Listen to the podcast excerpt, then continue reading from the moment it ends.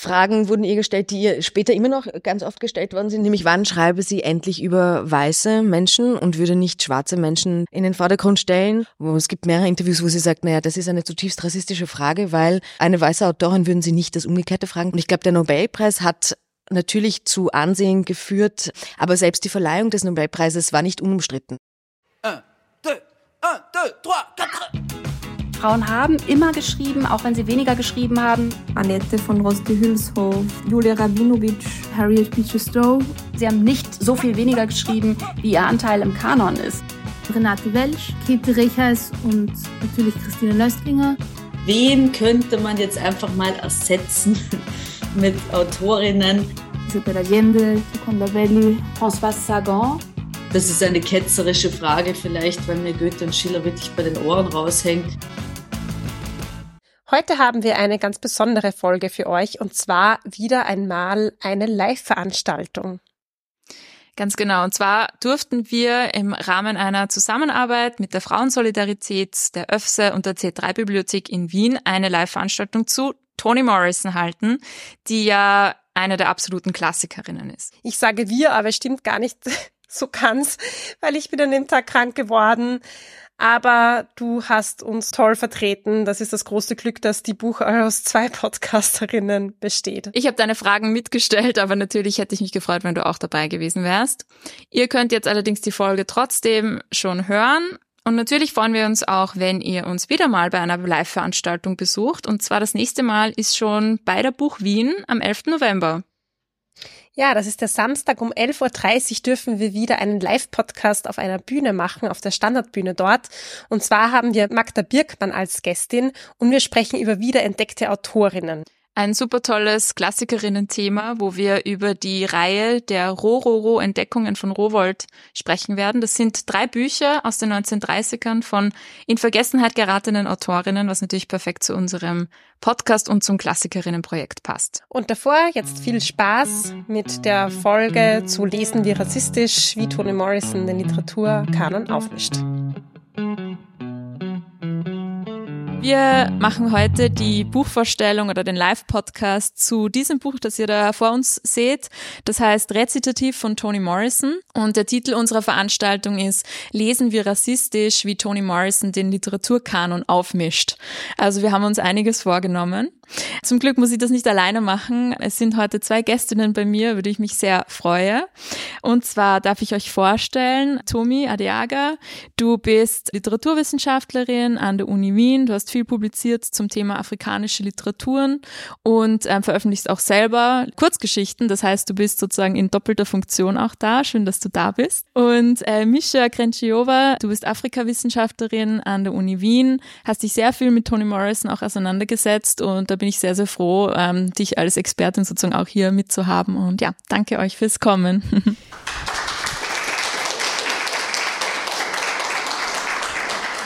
Meine erste Frage an meine zwei Gästinnen wäre, wie habt ihr denn das Schreiben von Toni Morrison zum ersten Mal entdeckt? Ich hatte sie entdeckt, als ich äh, studiert hatte, schon ziemlich lange. Mischa, wie ist es bei dir? Äh, Toni Morrisons erster Roman 2006 ähm, war dieser erste Roman Sehr blaue Augen, das Gratisbuch der Stadt Wien. Das kennen bestimmt viele, diese Gratisbuchaktion. Und damals habe ich sie entdeckt. Sie war damals auch eingeladen in Wien, ich habe sie leider nicht gesehen. Ähm, aber das Buch wurde auferlegt als Gratisbuch und ich habe mich dann durch alle ihre Romane die bis dahin erschienen waren, gelesen. Ich glaube, ähm, du hast gesagt, ich habe äh, mich dann später viel mit Toni Morrison äh, beschäftigt, auch im, im Unterricht. Ich bin dann später draufgekommen, ich habe, glaube ich, viel nicht verstanden von dem, was ich gelesen habe, aber es war irgendwie in dem Kontext auch egal, weil das Leseerlebnis im Vordergrund stand. Sie hat ja so einen Sog, den sie entwickelt. Ähm, genau. Ich glaube, es ist auch okay, am Anfang nicht alles zu verstehen, äh, solange man sich dann weiter damit auseinandersetzt. So geht es uns jedenfalls auch immer. Ähm, für alle, die jetzt Toni Morrisons Bio nicht auswendig gelernt haben für die Veranstaltung, ähm, wollen wir einen ganz kurzen Abriss geben. Und vielleicht, äh, Mischa, kannst du uns ein paar so Meilensteine in Toni Morrisons Leben erzählen, die wichtig waren, die man wissen sollte, wenn man Toni Morrison kennenlernen will. Ja, ich versuche nicht allzu auszufern. Ähm, Toni Morrison ähm, ist in Lorain, Ohio aufgewachsen und in Ohio ähm, Ohio schrieb man so eine ein bisschen schizophrene, so einen schizophrenen Charakter zu. Ähm, nicht ganz so wie in den Südstaaten, aber auch nicht frei von Diskriminierung. Ihre Großeltern, sowohl die Eltern väterlicherseits als auch mütterlicherseits, waren alle im Zuge der sogenannten Great Migration nach dem Ersten Weltkrieg aus dem Süden ähm, in den Norden gewandert. Und das war damals eine ganz große Wanderungsbewegung von ehemaligen Sklavinnen, Nachkommen von Sklavinnen, die sich Chancen ähm, erhofft haben im industrialisierten Norden. Und interessant ist in dieser Familiengeschichte, dass die Eltern und Großeltern Paare jeweils ganz unterschiedlich umgegangen sind mit den Erfahrungen von Rassismus und ähm, sie tradiert oder hat so tradiert, dass die Frauen eher immer so die optimistischeren waren und die Männer eher immer so die pessimistischen, ich will nicht sagen verbitterten, weil diese Verbitterung ist so ein schwer konnotierter Begriff, aber sozusagen, dass die Leute auch ganz unterschiedlich damit umgegangen sind. Und ähm, da erzählt ja, glaube ich, Toni Morrison auch oft, dass ihr Vater sozusagen einen großen Hass auf Weiße hatte und ihre Mutter immer eher sozusagen ein bisschen versucht hat, da zu vermitteln, dass sie das aber durchaus sehr stark mitbekommen hat, Toni Morrison. Ja. Und auch diesen, diesen Frust, diesem Rassismus gegenüber, glaube ich, für Toni Morrison ein, ein, großes Thema war. Sie hat sich ja auch, glaube ich, mit Literatur und mit Büchern sehr von Anfang an irgendwie beschäftigt. Und was ich auch so spannend fand in ihrer Biografie ist, dass sie eigentlich gar nicht begonnen hat als Autorin, ähm, sondern eigentlich als, also als Lektorin im, im Verlagswesen. Und dass sie erst später dann zur Literatur gekommen ist. Vielleicht magst du uns kurz erzählen, was es bedeutet hat, irgendwie, dass Toni Morrison auch als Lektorin sozusagen Literatur gefördert hat. Ich fand es sehr interessant, weil sie eigentlich ähm, äh, ein Funktion, eine sehr äh, äh, wichtige Funktion eigentlich äh, gehabt hatte. Und zwar, sie hatte es circa 20 Jahre lang gemacht, richtig? Und äh, sie hatte dann ähm, Bücher gefördert, die er von, äh, die ein, man hätte eigentlich einfach beiseite äh, geschoben hätte. Und sie hatte, sie hat, weil sie festgestellt hatte, dass Bücher äh, von Menschen afrikanischer Herkunft in, in Amerika äh, eigentlich schlecht ähm, herausgegeben worden waren, dass sie einfach äh, gedacht hatte, dass sie äh, etwas dagegen unternehmen musste. Spannend, ja. Also ich glaube schon, äh, was da rauskommt, ist, dass sie, bevor sie noch selber so richtig in diesen US-amerikanischen Kanon so eingebrochen ist und diese Literatur so sehr stark geprägt hat, hat sie sich auch auf der anderen Seite eigentlich dafür eingesetzt, was ich sehr, sehr schön finde. Ähm, sie hat dann begonnen zu schreiben, weil sie gemeint hat, die Bücher, die sie eigentlich gerne gelesen hätte oder die Bücher, die ihre eigene Erfahrungen wiedergeben, würden, gab es damals einfach nicht. Und dann hat sie sich hingesetzt und hat, glaube ich, The Bluest Eye, was du auch vorher schon erwähnt hast, geschrieben. Es gibt ein paar so Geschichten, die sie immer wieder erzählt hat, nämlich wie sie The Bluest Eye geschrieben hat mit einem Baby auf der Schulter, das irgendwie aufs Manuskript kotzt und also als alleinerziehende Mutter. Und da hat sie schon beim Verlag gearbeitet, aber noch im, in der Lehrbuchabteilung. Später und das war nämlich in, ich glaube, Syracuse oder so. Also da hatte sie keine Freundinnen in dem, in dem Ort und hat sich dem Schreiben gewidmet und dem Kinder ähm, aufziehen und hat dann aber im, im Kontext von oder im Rahmen von diesem Random House Publishing nach New York gewechselt und hat da, glaube ich, sehr einfach zentrale Figuren auch kennengelernt, hat unglaublich stark gekämpft auch für die Autorinnen und ich glaube, das hat ja auch ein bestimmtes Renommee gegeben. Ähm, aber ich habe vor ein paar Tagen gelesen, äh, The Bluest Eye hat sie angefangen zu schreiben mit 30 und erschienen ist es dann, da war sie 39. Also ich meine, das war ein Buch, mit dem sie sehr lange beschäftigt war. Und ich glaube, es war schon ein, ein langer Weg, aber sie hatte immer auch diesen Blick als, als Verlegerin, als Lektorin. Und danach sind, wie gesagt, sehr, sehr viele, ähm, sehr, sehr wichtige Werke entstanden. Mischa, vielleicht welches Buch oder welche wichtigen literarischen Meilensteine würdest du nennen, wo du sagst, das hat Toni Morrison zu dem gemacht, dass sie dann auch später als erste afroamerikanische Frau den Literaturnobelpreis bekommen hat? Der Nobelpreis, den hat sie ja 93 bekommen und sie hat ähm, vorher schon eine ganze Reihe an Büchern geschrieben gehabt, wurde aber sozusagen nicht äh, adäquat rezipiert.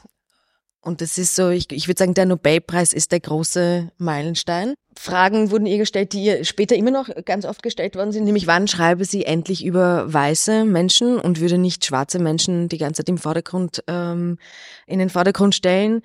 Ähm, und es war, glaube ich, ich glaube, es war Beloved, ähm, für, den, für das sie den Pulitzerpreis gewonnen hat, wo in einer Rezension stand tatsächlich, ja, Toni Morrison vergeudet ihr Talent, weil sie sich mit so provinziellen, provinziellen Fragen beschäftigt, die nicht sozusagen die ganze amerikanische ähm, Landschaft repräsentieren.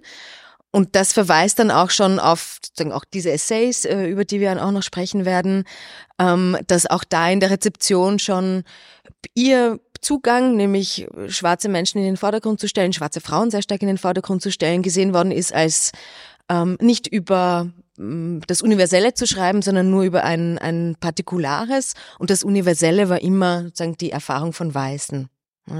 Und sie hat dann später immer expliziter reagiert auf, auf diese Fragen, wann, wann bekommen weiße Charaktere denn endlich sozusagen eine größere Rolle es gibt mehrere Interviews, wo sie sagt, naja, das ist eine zutiefst rassistische Frage, weil, weil äh, eine weiße Autorin würden sie nicht das Umgekehrte fragen zum Beispiel, aber sozusagen in der Frage selber ist schon eingeschrieben, wie problematisch das ist. Und ich glaube, der Nobelpreis hat natürlich zu Ansehen geführt, ähm, aber selbst die Verleihung des Nobelpreises war nicht unumstritten. Ne? Also schwarze äh, männliche Autoren haben kritisiert, dass sie, äh, ich habe da irgendwo ein Zitat rausgeschrieben, ja, sie, sie schreibt schlecht über Weiße, sie schreibt schlecht über Männer und sie schreibt auch schlecht über schwarze Männer und das ist eine Politisierung, die, die nicht okay ist. Ganz viele Debatten über politische Korrektheit, war das ein Preis, der nur aus politischer Korrektheit deswegen vergeben worden ist. In den Medien wurde es auch so dargestellt ähm, und nichtsdestotrotz ähm, führte natürlich der Nobelpreis zu einer großen Sichtbarkeit.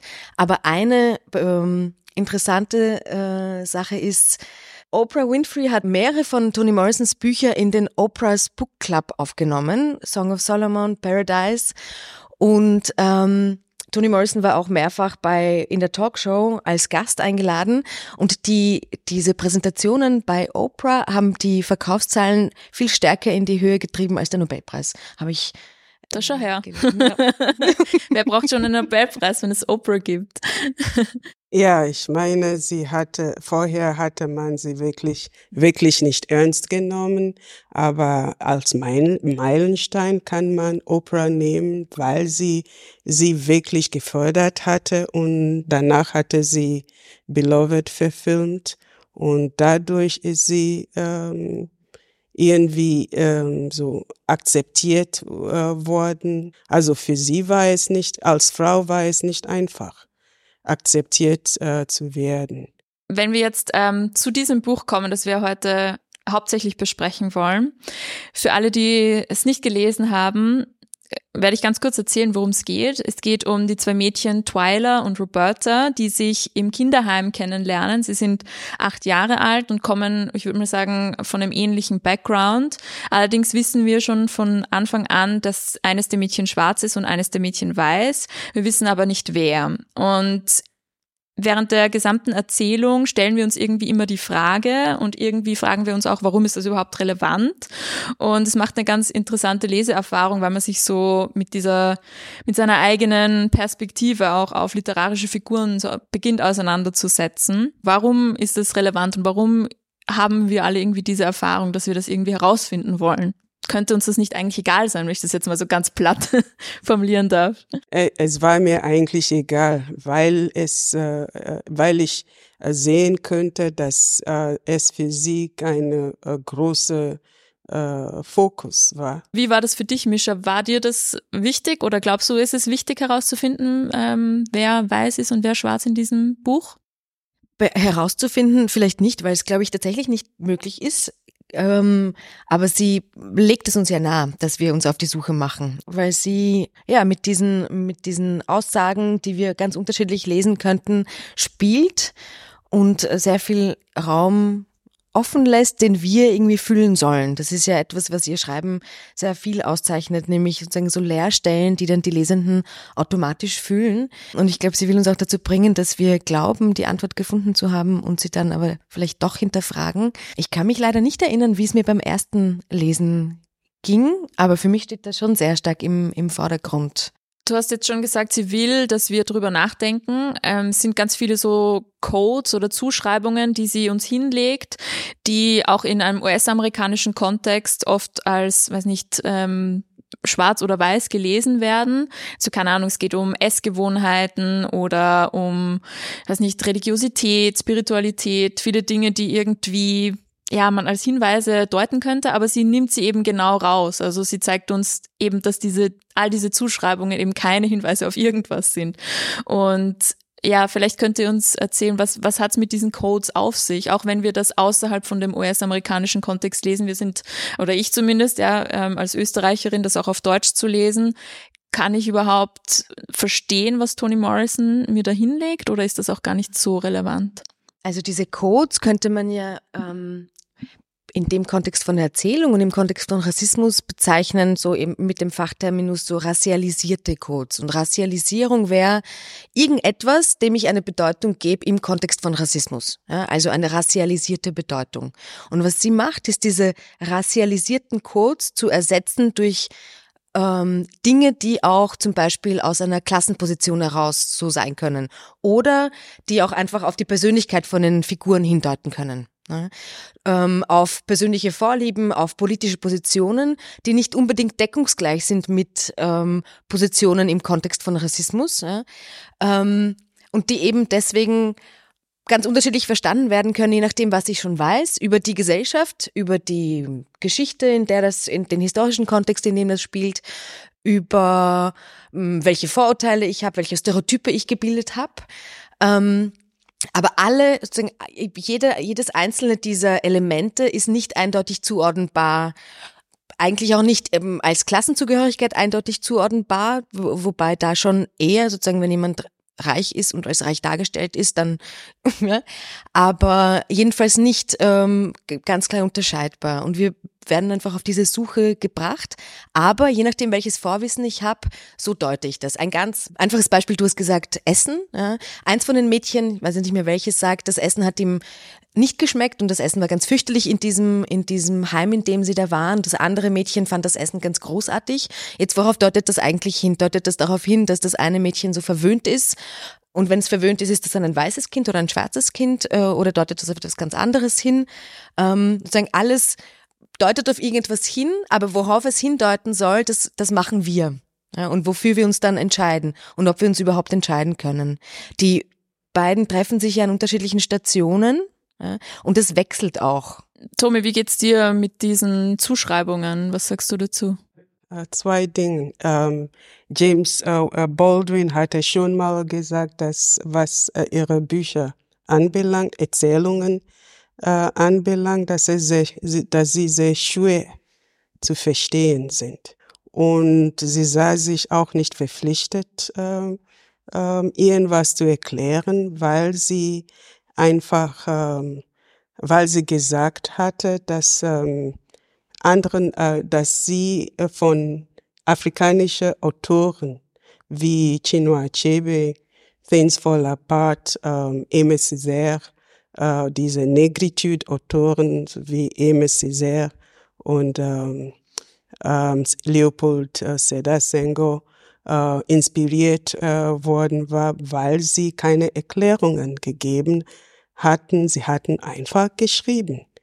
Und äh, so ähm, sollte man es auch äh, betrachten, dass äh, sie es der Leser überlässt, ähm, verschiedene ähm, äh, äh, Dinge da draus zu machen.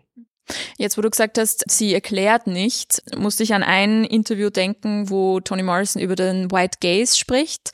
Ich weiß nicht, vielleicht habt ihr schon mal von dem Male Gaze gehört, den man aus der Filmtheorie kennt. Ähm, da nicken einige Leute.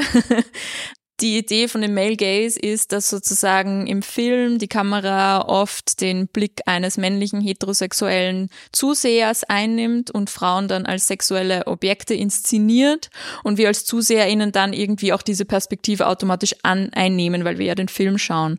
Und genauso wie wir über den Film sprechen können, können wir uns das auch in der Literatur anschauen. Und Toni Morrison hat sich vor allem interessiert für diesen White Gaze und das, was du eben ähm, gesagt hast, dass sie gemerkt hat, dass in sehr viel von US-amerikanischer Literatur, die sie gelesen hat, sie das Gefühl hatte, dass die ErzählerInnen sozusagen nicht zu ihr sprechen, sondern zu einem weißen Leser, der sozusagen hinter ihr steht, weil sie Dinge erklären, die man ihr nicht erklären müsste. Und für sie dann wichtig war, eben Dinge nicht zu erklären und ähm, diesen White Gaze nicht vorauszusetzen. Nämlich auch bei schwarzen Autorinnen. Wie würdet ihr diesen White Gaze einschätzen und auch bei Toni Morrison, wie hat sie, wie ging sie mit diesem Thema um? Ja, sie hatte eigentlich versucht, es äh, nicht zu thematisieren und das ist eher der Grund, weshalb sie ständig kritisiert äh, worden war. Und ähm, ja, es sollte für sie eigentlich nicht im Mittelpunkt stehen, sondern äh, dachte sie, dass sie äh, etwas zu erzählen hatte, und zwar die alltägliche Leben der besonders äh, Af äh, äh, afroamerikanische Frauen und nicht unbedingt äh, andere Menschen. Mhm. Wie schätzt du den White Gaze ein, Misha? Also sie hat den, würde ich sagen, abgewehrt, indem sie eben weiße Figuren nicht in den Vordergrund gestellt hat, sondern man könnte vielleicht so, sogar sagen, sie sie genutzt hat für ihre Geschichten, nicht erklärt hat, was für eine schwarze Leserinnenschaft nicht notwendig war zu erklären, ähm, sondern die schwarze Leserinnenschaft angenommen hat, weil Teil von diesem weißen Blick, wenn man das so übersetzen würde, ja auch ist, anzunehmen eben, dass alle, die lesen, weiß sind. Ja, und dass äh, alle anderen nicht lesen ähm, die Geschichten nicht lesen. Und sie hat aber auch irgendwo gesagt, es geht nicht darum, wer das liest, sondern auch, wie die Geschichten erzählt sind ja, und mit welcher Selbstverständlichkeit. Ähm, du hast gesagt, die, die Geschichten, äh, die sie vorher gelesen hat, nämlich auch von schwarzen Autorinnen, sprachen nicht zu ihr, meinte sie, weil es weil sie zu einem äh, Publikum sprachen, das, dessen Teil sie nicht war. Und sie hatte mal äh, auch in einem Interview James Baldwin zitiert, äh, wo sie gesagt hat, ja, äh, er hätte einmal gesagt, in uns allen in schwarzen Autorinnen, würde ich annehmen, sitzt ein kleiner weißer Mann, der quasi auf unserer Schulter sitzt und schaut, ob wir eh brav das schreiben, was wir sollen. Und dagegen hat sie sich ähm, verwehrt. Und das hat aber schon auch viel, also das hat viele Ebenen, auch eine historisch-politische Ebene, weil die angenommene Leserinnenschaft ähm, als weiß anzunehmen, ist nicht einfach nur so, sondern schwarze Menschen durften nicht lesen lernen im Kontext von der Sklaverei, durften sich nicht bilden, durften nicht ähm, lesen und schreiben. Also das ist nicht einfach nur sozusagen einfach nur so, sondern sozusagen ist auch wieder spezifisch erklärbar, auch, auch durch die Geschichte und auch durch politische Kämpfe, die damit einhergehen, sich das Leben, äh, das Lesen äh, und das Schreiben zu erkämpfen. Jetzt hat ja Toni Morrison, wie wir vorher auch schon kurz angesprochen haben, oft den US-amerikanischen Kanon, also die Literatur in den USA kritisiert und hat eben unter anderem den White Gaze hervorgehoben, hat aber eben auch hervorgehoben, wie schwarze Figuren oder afroamerikanische Figuren oft benutzt wurden, auch um so eine weiße Machtposition irgendwie zu rechtfertigen. Wie schätzt ihr ein, wie wichtig war auch, dass Toni Morrison diese Kritik geäußert hat und hat sie damit bis zu einem gewissen Grad auch ihre eigene Position klargemacht im US-amerikanischen Kanon? Oder wie schätzt ihr diese Literaturkritik von ihr ein? Wie wichtig war die? Äh, sie hatte nicht nur davon äh, gesprochen, sondern hatte sie auch gezielt sowohl in äh, ihrer Arbeit als Lektorin als auch ähm, als Autorin durchgesetzt.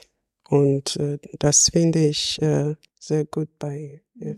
Und zugleich hat sie sich theoretisch damit auseinandergesetzt. Also sie hat so, ähm, ein, eine Sammlung von Essays herausgegeben unter dem Titel Playing in the Dark. Und da hat sie herausgearbeitet, ähm, wie schwarze Figuren und sie nennt das äh, die Africanist Presence, die afrikanistische Präsenz im weißen Kanon, wie schwarze Figuren nicht nur sozusagen Randfiguren waren in Werken von Hemingway und, weiß nicht, sie untersucht da Huckleberry Finn und Hemingway, sondern wie die eigentlich entscheidend waren für die, für den Fortlauf der Geschichte und für den Sinn der Geschichte. Und äh, ich würde sagen, darin besteht ein Teil der Kritik, äh, also dass sie darauf hinweisen wollte, das sind nicht nur einfach irgendwelche kleinen, unbedeutenden Figuren, sondern die sind eigentlich tatsächlich entscheidend, ja, weil sie den weißen Figuren ähm, ihren Sinn geben, ihre Bedeutung geben. Ja. Ähm, Im Zusammenhang damit hat sie sozusagen die ganze, man könnte sagen, die ganze Geschichtsschreibung der USA kritisiert ja, und mm, dafür oder mm, argumentiert, dass eigentlich auch eine weiße amerikanische Identität sich erst herausbilden konnte durch Abgrenzung von beziehungsweise so einer latenten Bezugnahme auf die Sklavinnen, schwarze Menschen und hat sagen wir, drittens ähm, verändert, wie wir über Rassismus nachdenken. Ja, nämlich Rassismus muss nicht nur etwas, ähm, das sich gegen schwarze Menschen, gegen People of Color ähm, richtet und das sozusagen nur sie betrifft, sondern etwas, wovon auch diejenigen betroffen sind, die äh, von Rassismus profitieren. Und da kommt dieser Begriff des Weißseins rein, der mittlerweile ein bisschen etablierter ist, auch im deutschsprachigen Kontext. Aber sie gilt nach wie vor als eine der, der ersten, die das auf diese Art und Weise herausgearbeitet äh, haben. Mhm. Und jetzt haben wir vorher schon über Oprah gesprochen und dass Oprah so wichtig war, um Toni Morrison in den Kanon zu holen. Ähm, aber wie ging das, dass Toni Morrison eigentlich außerhalb des Kanons gestartet hat, auch den Kanon selber super kritisiert hat und auch die US-amerikanische Literatur so eigentlich recht ähm, stark kritisiert hat, dass sie heute mittlerweile als so wichtige nationale Literatin gesehen wird? Wie kam es dazu? Ich würde da auch die Literatur nicht losgelöst von der Politik sehen. Also sie hat ja angefangen zu schreiben, als die Bürgerrechtsbewegung sagen, anfing Schwung zu nehmen. Ähm, da ist sehr viel politisch passiert, hat, haben sich die Diskurse sehr stark verändert. Es gibt einen nach wie vor sehr intensiven Diskurs über Rassismus, über Verschränkung von Rassismus und Sexismus, die Bewegung schwarzer Frauen. Ich glaube, das ist dass die Rezeption heutzutage eine andere ist als in den 80ern, hängt natürlich schon auch mit politischen, gesellschaftspolitischen Veränderungen zusammen in den letzten 70 Jahren. Jetzt sind wir ja ein äh, feministischer Buchpodcast und haben jetzt noch gar nicht so explizit über Feminismus gesprochen, aber mich würde noch interessieren, wie war denn Toni Morrisons Verhältnis zum Feminismus? Ich ähm, habe äh, mittlerweile festgestellt, dass sie eigentlich sehr gut mit, äh, sie hatte diese Sisterhood-Haltung äh, gehabt und ähm, sie war sehr eng mit anderen äh, afroamerikanischen äh, Schriftstellerinnen. Maya Angelou war mit äh, Toni Morrison über 40 Jahre lang befreundet ähm, gewesen und auch ähm, ähm, Angela Davis und äh, vielen anderen. Und es zeigt etwas, dass sie eigentlich ein eine ziemlich inklusive Mensch war. Ich hätte gern so ein Zitat gefunden. Äh, Toni Morrison sagt über Feminismus, das habe ich nicht gefunden. Aber ich glaube, die, die Antwort liegt irgendwie auf der Hand durch die Kreise, in denen sie sich bewegt hat, aber auch durch die Bücher, die sie geschrieben hat. Also Frauenfiguren, sehr komplexe, sehr vielfältige, sehr widersprüchliche Frauenfiguren stehen immer ähm, im Zentrum. Sie hat äh, Autorinnen gefördert, schwarze Autorinnen gefördert, ist quasi Teil von einem schwarzen feministischen Kanon, wenn ich diesen Begriff verwenden darf. Ähm, damit habe ich heute schon viel um mich geworfen, also du darfst, wenn es um mich geht. genau, also ich würde sagen, ähm, natürlich war sie eine Feministin, aber was sie jetzt dazu sagen würde. Ähm, also ich habe äh, nur dazu gefunden? gefunden? dass sie in Playing in the Dark darüber schreibt, dass es weiblichen, äh, weiblichen Figuren recht ähnlich geht wie schwarzen Figuren in den Büchern, dass sie eben ausgegrenzt werden, dass sie ja sozusagen an den Rand geschoben werden, obwohl sie recht zentral sind eigentlich. Also das war das Einzige, was ich auch dazu gefunden habe. Aber eh, wie du sagst. Sie hat auch zum Beispiel als Reaktion auf den Nobelpreis gesagt, so jetzt erfahren endlich ähm, schwarze weibliche Autorinnen Anerkennung und hat sich sozusagen stellvertretend gesehen. Und in einem Interview hat sie das so interessant formuliert, sozusagen die Kategorien Female Writer und Black Writer, also schwarze Autorin und und äh, weibliche Autorin wurden jetzt endlich rehabilitiert. Also das war, glaube ich, schon einfach sehr prägend und wichtig und vordergründig für sie. Ganz genau, das ist natürlich auch wichtig, das geklärt zu haben. Wir oder ich bin jetzt schon mit meinen Fragen am Ende. Vielen, vielen Dank, dass ihr da wart. Auch nochmal danke an die Frauensolidarität C3, Öfse, ähm, dass wir das machen konnten. Vielen Dank auch noch an euch beide. Und wenn ihr wieder mal eine Live-Veranstaltung von uns hören wollt, dann sind wir auch auf der Buch Wien am 11. November, auch wieder zu einem Klassikerinnen-Thema. Es wird auch ganz cool hoffentlich. Genau, ja, vielen Dank euch fürs Kommen und danke euch fürs Gespräch. Das war Die Buch, der feministische Buchpodcast. Ihr könnt unsere neuen Folgen jede zweite Woche auf unserer Website www.diebuch.at finden oder in eurer Podcast-App. Folgt uns außerdem gerne auf Instagram, Facebook und Twitter. Wir freuen uns immer über euer Feedback sowie angeregte Diskussionen. Schreibt uns dafür einfach eine E-Mail an plaudern.diebuch.at oder kontaktiert uns via Social Media. Ein großer Dank gilt zum Schluss noch der Zirkusband, die uns ihre tolle Musik zur Verfügung stellt.